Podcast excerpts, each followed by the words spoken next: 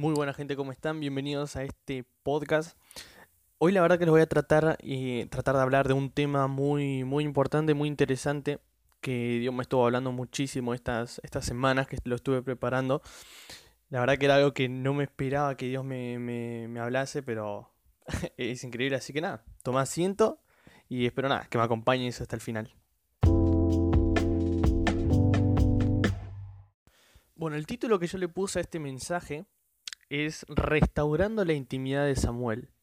Y me gustaría hablarle de un personaje que obviamente es Samuel, por si no se habían dado cuenta. Una revelación increíble les acabo de dar. Eh, les quiero hablar de Samuel y todo esto surgió eh, en estas semanas que estuve estudiando este libro con, con, una amiga. Y la verdad que Dios nos estuvo hablando muchísimo a, tra a través de este estudio que estamos haciendo. Y bueno, para, para ir de, de, lleno a la, a, la Biblia, ¿no? Voy a leer en Primera de Samuel y voy a ir saltándome un par de, versículos que son claves. Y dice, dice, el joven Samuel servía al Señor bajo la supervisión de Elí. En esos tiempos el Señor rara vez daba mensajes y tampoco eran muy frecuentes las visiones que él daba en esos tiempos. Mientras Samuel descansaba en el templo de Dios, donde estaba el arca del pacto y la lámpara de Dios todavía estaba encendida, el Señor llamó a Samuel y él contestó, aquí estoy. Y Samuel corrió hacia Elí y le dijo, aquí estoy, ¿para qué me llamó usted? Pero Elí le contestó, hey, yo no te llamé. Así que volvé a tu cama. Y entonces Samuel se regresó a su cama. Samuel todavía no conocía al Señor, pues el Señor nunca le había hablado directamente. El Señor llamó a Samuel por tercera vez y de nuevo Samuel se levantó, fue hacia Elí y le dijo, aquí estoy, ¿para qué me llamó usted? Entonces Elí comprendió que el Señor estaba llamando al joven y le dijo a Samuel, vuelve a tu cama y si te llama de nuevo, di, habla Señor, tu siervo escucha. Así que Samuel regresó a su cama y el Señor vino, se detuvo allí y llamó igual que antes, diciendo, Samuel, Samuel. Y Samuel le contestó, habla Señor, tu siervo escucha. Y el Señor estaba con Samuel mientras crecía y no dejaba que ninguno de los mensajes de Samuel fuera encontrado falso. Y el Señor continuó manifestándose a Samuel en Silo. Y allí se revelaba el Señor a Samuel y le comunicaba palabra Dios. Bueno, este es básicamente un, un resumen de todo lo que habla el capítulo 3 de, de, del libro de Primera de Samuel. Y la verdad que Dios me trae unas revelaciones increíbles. Y empezando por el verso 1, yo leí que, que dice, el joven Samuel servía al Señor bajo la supervisión de Elí. Y si ustedes leen todo el, el libro de Primera de Samuel, tanto capítulo 1, 2 y bueno, este 3, dice que tanto Samuel, y este es un dato que les tiro, Samuel y Sansón, no sé si se acuerdan de la famosa historia, bueno, ellos dos eran los únicos nazareos de entre. ¿Qué era un nazareo? Básicamente un nazareo era una persona que desde la panza de la mamá era consagrada a la presencia de Dios y se dedicaba toda su vida a cumplir la voluntad de Dios, ya sea en el templo, ya sea en sus casas, donde sea, pero su misión era cultivar la presencia de Dios dentro de ellos.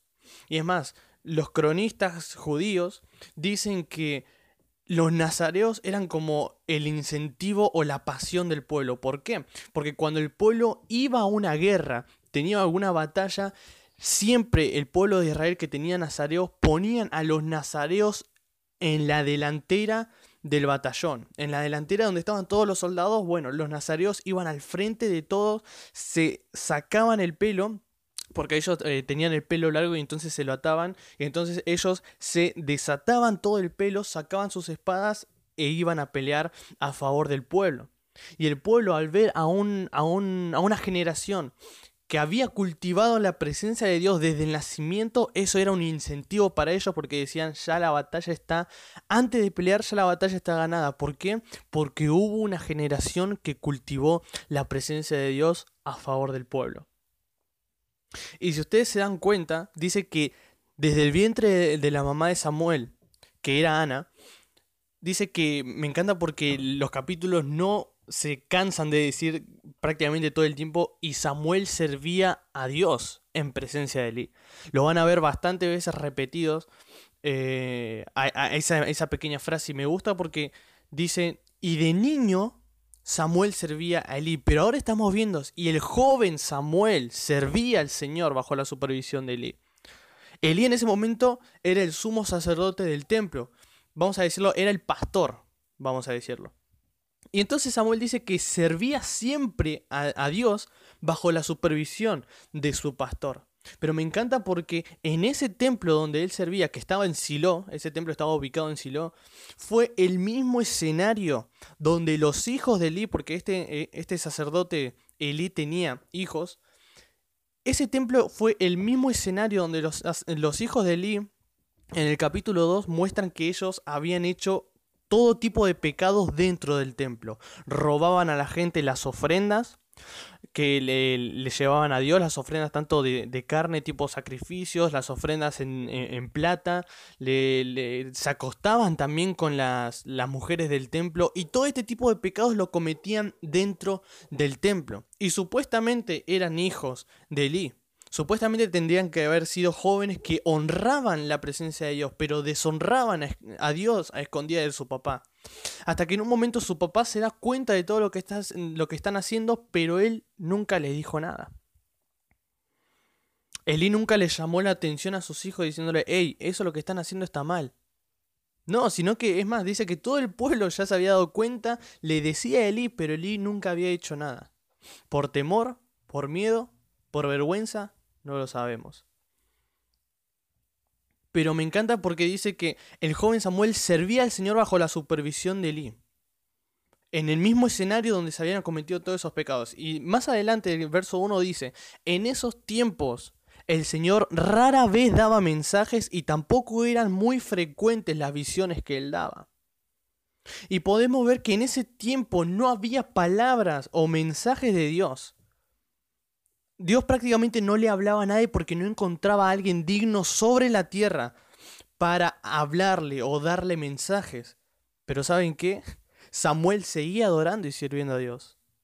Y me encanta porque aunque no había mensajes y aunque no había visiones de parte de Dios, Samuel en un punto seguía sirviendo a Dios, seguía adorando, aunque Dios no le dé mensajes, aunque Dios no le dé visiones, aunque Dios no le dé profecías todavía el chico seguía adorando a Dios.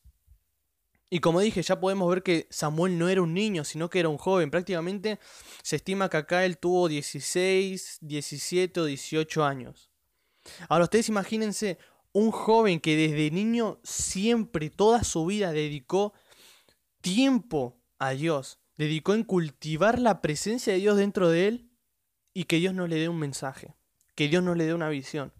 Pero Samuel nunca se quejó de eso. si ustedes ven bien, Samuel nunca se quejó. Samuel nunca dijo, hey Dios, yo acá te estoy sirviendo hace banda de años, pero vos no me estás dando nada. ¿Qué es lo que yo tengo con esto? No, Samuel no se quejaba, porque sabía que Dios tarde o temprano algo iba a hacer. Y aún así él lo, lo hacía. En el verso 3 podemos ver que dice, mientras Samuel descansaba en el templo de Dios, donde estaba el arca del pacto, la lámpara de Dios todavía estaba encendida y esto es muy clave, esto es muy importante. Acá podemos ver que Samuel no estaba en un lugar cualquiera.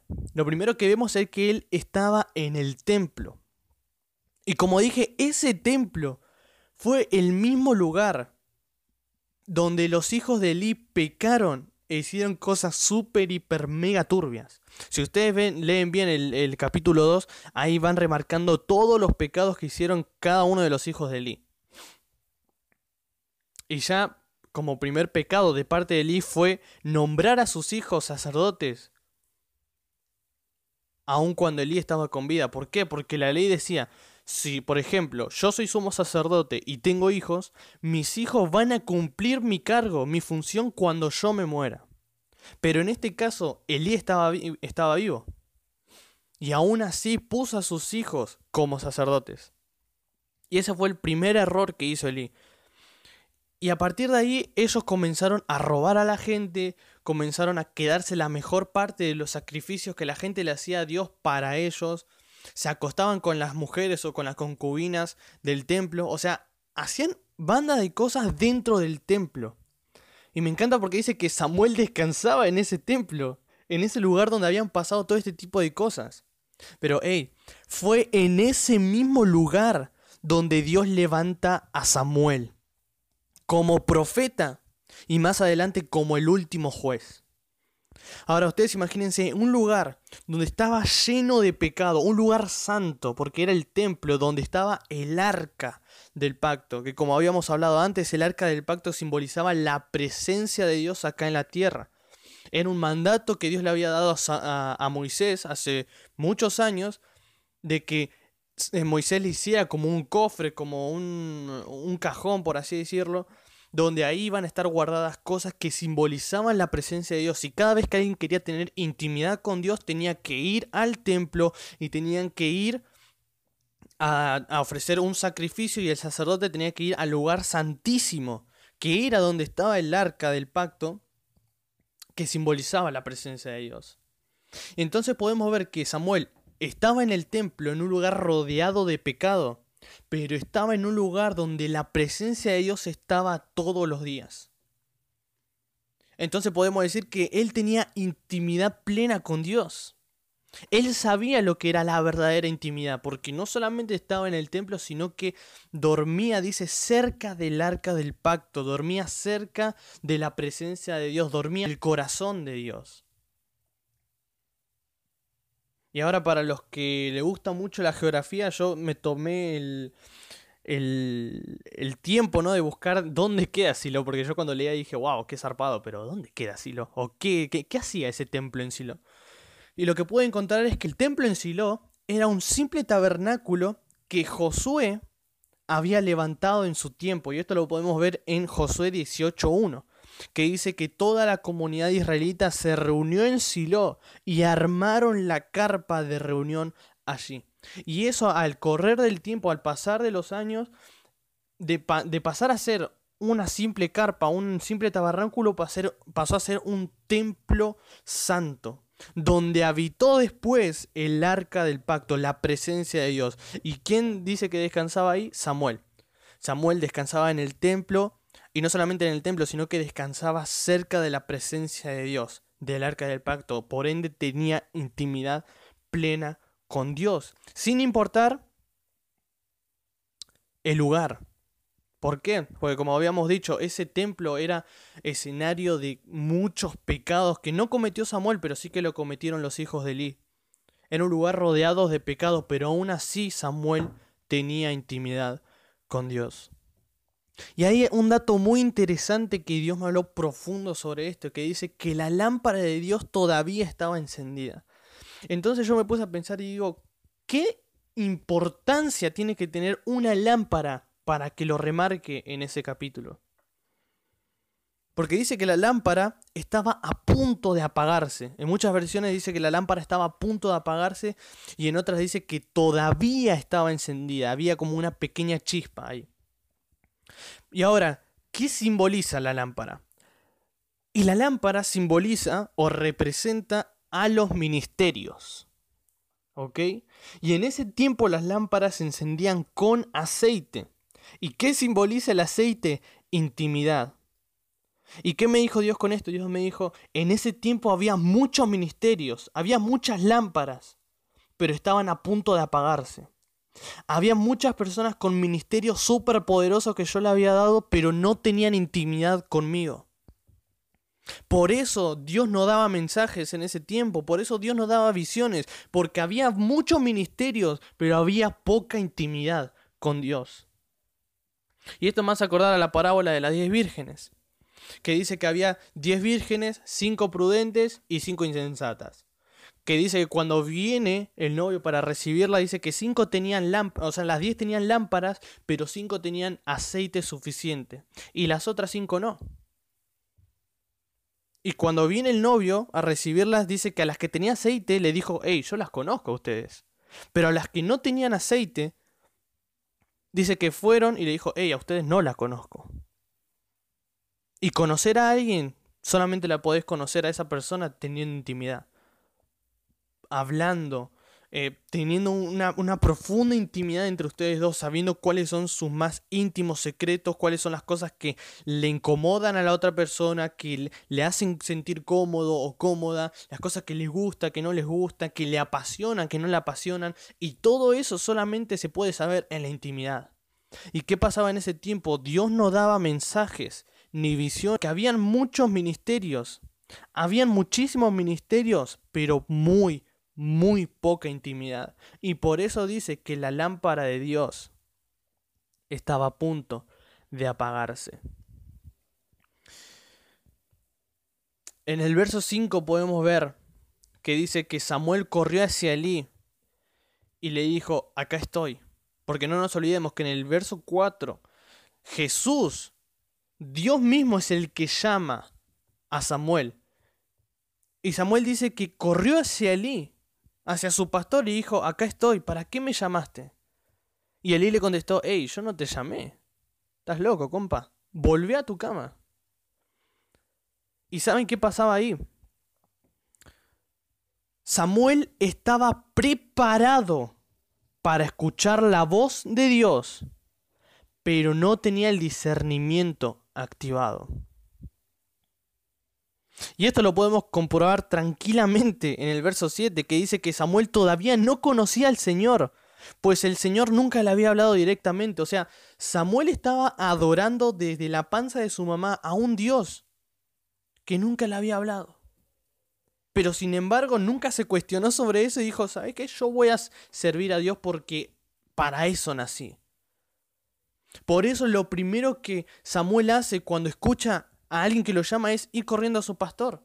Porque él dijo, hey, ¿quién me puede llamar a estas horas de la noche? Creo que mi pastor solamente, porque estaba en el templo, entonces la lógica me dice que es mi pastor, entonces voy corriendo a despertarlo y decirle qué le pasa, para qué me llamó. Y Elí le dice, yo no te llamé, volvé a tu cama. Por eso Samuel estaba preparado, ya estaba ahí a puntito para poder escuchar la voz de Dios, pero como Dios nunca le había hablado directamente, no tenía el discernimiento activado. Y podemos leer eh, de los versículos del 7 al 10. Dice, Samuel todavía no conocía al Señor, pues el Señor nunca le había hablado directamente. Y el Señor llamó a Samuel por tercera vez, y de nuevo Samuel se levantó, fue hacia Elí y le dijo, acá estoy, ¿para qué me llamó usted? Entonces Elí comprendió que el Señor estaba llamando al joven y le dijo a Samuel, vuelve a tu cama y si te llama de nuevo, di, habla Señor, tu siervo escucha. Así que Samuel regresó a su cama y el verso 10 impactante dice, el Señor vino, se detuvo allí y llamó igual que antes diciendo, Samuel, Samuel. Y Samuel dijo, habla Señor, tu siervo escucha. Ahora te pido que me prestes toda tu atención porque acá está el, corazón del mensaje. Acá podemos ver que Dios llama tres veces a Samuel. Pero Samuel no tenía todavía la revelación de la palabra Señor. Porque nunca se le había sido revelada esa palabra. Dios nunca le había hablado directamente a Samuel. Y esa palabra Señor tiene un significado súper, hiper, mega profundo. ¿Por qué? Porque Señor en griego quiere decir Kyrios. ¿Ok? Y Kyrios quiere decir amo, dueño y supremo en autoridad. Y déjame decirte una cosa. Para hacer a Jesús tu Salvador, tenés que entregarle tus pecados. Y es increíble hacer a Jesús nuestro Salvador.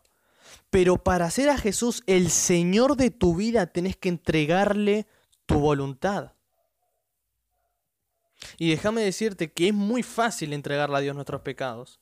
Pero es un verdadero desafío entregarle a Dios nuestra propia voluntad. Hacer que nuestra voluntad sea rendida bajo la voluntad de Jesús.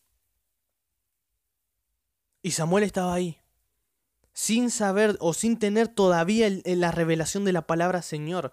Samuel estaba sirviendo toda su vida a un Dios que él nunca le había llamado Señor, porque no sabía lo que significaba el verdadero significado de la palabra Señor. Y después de que Samuel tiene la revelación por parte de Eli, porque su pastor le dice, ah, ya está, este chico lo está llamando Dios. Y como no conoce todavía la voz de Dios, como no conoce quién es Dios, yo le voy a dar el discernimiento, yo le voy a activar esa revelación. Y Elí le dijo, hey, cuando te vuelva a llamar, no digas más, acá estoy. ¿Qué quiere usted que haga? Sino que le dice, si te vuelve a llamar de sí, habla Señor, que tu siervo escucha. Y Samuel entendió e-, e-, ese simple plan. Samuel ahí se le reveló directamente la palabra Señor. Y después que Samuel tiene la revelación de la palabra Señor, cambia la respuesta a su llamado, reconociendo que Dios era, era, mayor que él y que él era su siervo. Porque no solamente reconoció a Dios como Señor, sino que también se reconoció a él mismo como un siervo. Él dijo, hey, hay alguien que tiene más control de mi vida que yo mismo. Por ende, yo no me voy a rebelar en contra de ese Señor, sino que voy a ser un siervo de Él. Para algo nací.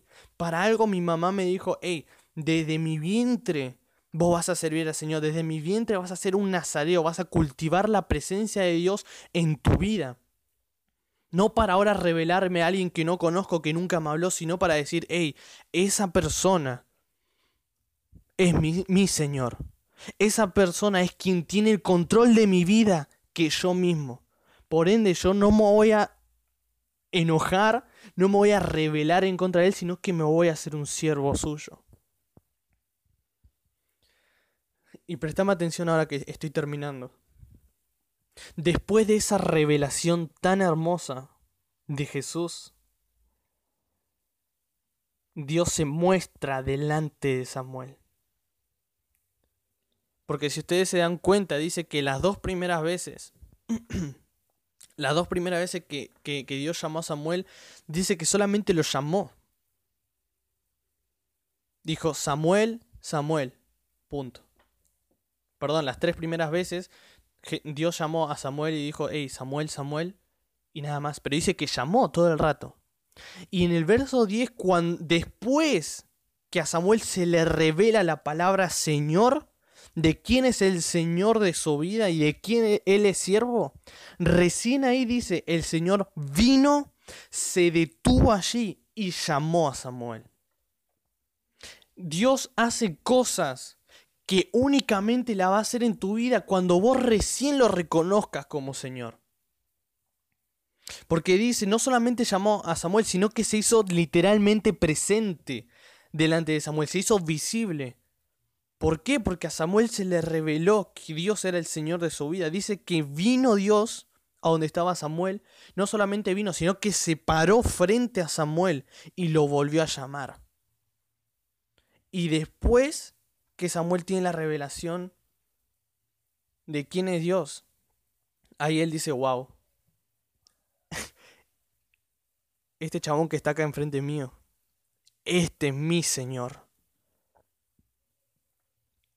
esta persona, este ser, este espíritu que está acá, es el Dios, es el Señor de mi vida, que yo nací para servirlo a Él. Y eso es súper increíble. y yo lo comparo a, esa parte de la historia. Ese verso 10 que dice que Vino Dios, se paró, se detuvo enfrente de Samuel y llamó. Me hace acordar muchísimo a un pasaje que estuvimos leyendo bastante en estos podcasts y es Apocalipsis 3:20. Que dice que, que Jesús está en la puerta y llama. Y la persona que le abre, esa va a ser un íntimo de Jesús. Porque acá vemos que dice que Jesús vino, se paró frente a Samuel y llamó. Y en Apocalipsis 3:20 dice que Jesús viene a donde está la puerta de tu corazón, se detiene ahí y llama. Y así como Samuel lo reconoció como Señor y se convirtió en un íntimo de Dios, Ahora en Apocalipsis 3:20 Dios te da la oportunidad de que vos tomes la decisión de Samuel. De que lo reconozcas como Señor, pero que le dejes entrar en tu vida al completo. Y no es que te obliga. Acá vemos que Dios no obligó a Samuel, sino que dice que Dios llamó a Samuel. Después que se le revela la palabra Señor a Samuel, Dios hace presente y vuelve a llamar. No le dice, hey, te obligo a que me sigas. No. En Apocalipsis 3:20 dice Dios, el que me abre la puerta. Jesús está ahí golpeando la puerta de tu corazón y dice, hey, si vos me querés abrir, yo voy a entrar y vamos a ser íntimos. Si no me querés abrir, no hay drama. Mi plan para con vos es que podamos ser íntimos, compartir charlas, compartir cosas, grandes logros en tu vida, podamos compartir viajes, podamos compartir de todo. Ese es mi plan para tu vida. Pero ahora, ¿vos querés que tu vida cumpla ese plan? Dios nunca te va a obligar a seguirlo. Dios, Jesús nunca obligó a nadie. Y ahora para terminar quiero leer los últimos eh, dos versículos, que es el verso 19 y 21, que dice, el Señor estaba con Samuel. Ey, esto es después de que se le aparece, ¿ok? Dios a Samuel dice, y el Señor estaba con Samuel mientras crecía y no dejaba que ninguno de los mensajes de Samuel fuera encontrado falso. Y el Señor continuó manifestándose. Eso, eso significa que, que, que, Dios se siguió apareciendo ¿ok? a Samuel en Silo. Y allí se revelaba el Señor a Samuel y le comunicaba palabra de Dios. Y acá yo rescaté dos cosas de estos versículos. Que dice que Dios respaldó siempre a Samuel. Imagínate e, esa protección que Dios le había dado a Samuel tan así que se lo dio hasta en los mensajes que Samuel daba. Porque dice que ninguno, ninguno hubo alguien que venga y le diga, hey, eso no es de Dios. Hey, eso lo que vos estás diciendo es, eh, es, es, una herejía, eso lo que vos estás diciendo va en contra de lo que nos enseñó Moisés, eh, de las leyes que tenemos. No, dice que ninguno, pero absolutamente ninguno de los mensajes que Dios le dio a Samuel, Dios nunca permitió que ese mensaje fuera encontrado falso delante de las personas. Y eso es increíble, que vos estés hablando y que no haya nadie que te diga, hey, eso no es de Dios, eso a mí no me enseñó mi pastor, eso no me enseñó mis líderes, eso no me enseñó mi congregación, eso no me enseñó mi rama del cristianismo, no. Y eso es increíble, lo que Samuel estaba viviendo en ese momento. Después de tener revelación con Dios y una intimidad profunda, Dios le dio respaldo hasta en los mensajes a Samuel. Y eso es lo que Dios quiere hacer con vos. Si lo dejas pasar, claro. Y como último punto dice que Dios se le aparecía siempre a Samuel en el templo. ¿Por qué? Por dos cosas. Uno, el arca del pacto estaba ahí, la presencia viva de Dios estaba en el templo, y por eso Dios se le aparecía a Samuel ahí, porque estaba literalmente esa conexión entre el cielo y la tierra que era ese arca. Pero la segunda es que Dios siempre se le aparecía a Samuel en el templo. Porque cuando Dios se le apareció por primera vez a Samuel, fue en el templo. Fue en ese lugar rodeado de pecado por los hijos de Elí. Fue ese lugar donde hubo robos, donde hubo pasiones, donde hubo eh, pasiones sexuales también de parte de los hijos de Eli. Hubo todo tipo de pecado. Y fue en ese mismo lugar donde Dios no tuvo problema en levantar a un profeta y al último juez. Escúchame, el lugar donde estés vos ahora, por más que vos digas, hey, yo vivo en una villa, yo vivo en un lugar donde roban, yo vivo en un lugar donde, donde, eh, donde violan, yo vivo en un lugar donde golpean a la gente, escúchame, eso no es límite para el plan de Dios. A Dios no le importó los pecados que habían cometido los hijos de Eli, sino que dijo, hey, en ese lugar donde el pecado se hizo tan vivo que el pueblo mismo vio ese pecado, a mí no me importa y yo de ahí voy a sacar a un profeta. Yo de ahí voy a sacar a la única persona que merece en ese tiempo a que yo le dé mensajes. Yo me le voy a aparecer. me, voy a hacer presente delante de ese profeta, delante de esa persona. Y es Samuel. ¿Y a qué quiero, a dónde voy con esto? Es que a veces para escuchar y ver a Dios necesitamos volver al lugar donde Él nos encontró y nos llamó. Pero por sobre todo necesitamos volver al lugar de intimidad entre Dios y vos. Yo necesito volver al lugar de intimidad entre Dios y yo. Yo necesito volver a mi jardín de la intimidad, a mi lugar donde tuve un encuentro con Dios, a, ese lugar tan hermoso donde yo sé que puedo entrar con Dios a hablar y Él va a estar ahí siempre. Que como habíamos hablado antes, tu lugar de intimidad es tu pieza, perfecto. Es el comedor de tu casa, perfecto. Es el baño, perfecto. Pero el mejor lugar de intimidad que vos le podés preparar a Dios es tu corazón. Y muchas veces, si vos querés escuchar y ver a Dios, tenés que volver a tu corazón. Tenés que volver a ese lugar de intimidad. Así como Dios se le apareció siempre a Samuel en el templo, Dios también se te quiere aparecer a vos en tu corazón. ¿Por qué? Porque ese fue, ese fue el primer lugar donde Dios tuvo intimidad con vos. Ese fue el primer lugar donde Dios tocó tu vida. Y como te dije muchas veces, para poder ver y escuchar a Dios necesitamos volver al lugar donde Él nos encontró y nos llamó. Porque Dios encontró a Samuel en el templo, en un lugar, como dije, rodeado de pecado, en un lugar donde ya nadie quería pisar seguramente porque estaba lleno de mentiras, lleno de engaños, lleno de pecado, lleno de, de robo. Ey, pero eso no es límite para el plan de Dios.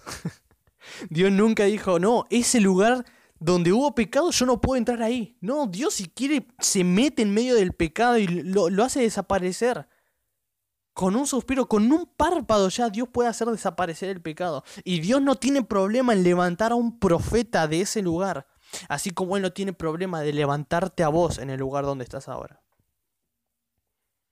A Dios no le importa dónde vivís, a Dios no le importa tu raza, no le importa tu lengua, no le importa tu nación, no le importa tu tribu, no le importa, eh, no le importa nada, porque eso no es límite para Dios. Y si Dios te tiene que levantar en el lugar donde estás vos, lo va a hacer.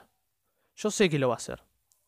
Si Dios te tiene que levantar de una familia donde solamente hay violencia, donde hay vicios, donde hay eh, donde hay también muchas veces gritos y ese tipo de cosas, escúchame, nunca digas, no, yo creo que Dios no me está viendo, yo creo que Dios nunca me va a sacar de acá. No le pongas límites a Dios. No le pongas límites a Dios. Porque así como Dios levantó a un profeta que iba a tener mucha influencia en la historia después para David, para Saúl. Dios levantó a un profeta de ese lugar de pecado. Dios te puede levantar tranquilamente a vos como profeta de tu país en el lugar donde estás. Como un predicador, como un pastor, apóstol, maestro, evangelista, lo que vos quieras. Pero Dios te va a levantar de ahí donde estás. Pero, hey, no te olvides de esto. A veces para escuchar y ver a Dios necesitamos volver al lugar donde Él nos encontró y nos llamó. Pero por sobre todas las cosas necesitamos volver al lugar de intimidad entre Dios y vos. Y ahora la pregunta que te hago es, ¿vas a volver a ese lugar de intimidad para poder ver y escuchar a Dios? Eso ya te lo dejo en tus manos. Y bueno, gente, básicamente este era el mensaje que Dios me tenía taladrando la cabeza literalmente eh, toda la semana. Y la verdad que fue algo muy increíble. O sea, yo conocía ya la historia de Samuel, pero Dios nunca me había hablado tan profundo como, como lo, lo hizo en estas semanas. Y la verdad que espero, literalmente acá de mi cora, de mi corazón, espero que Dios te haya hablado muy fuerte también a vos. Así que nada, gracias una vez más por tu tiempo, gracias por, por escuchar e-, este podcast. Así que nada, gente, los quiero un montón. Les mando un abrazo. Soy José González y nos vemos el miércoles que viene con otro podcast.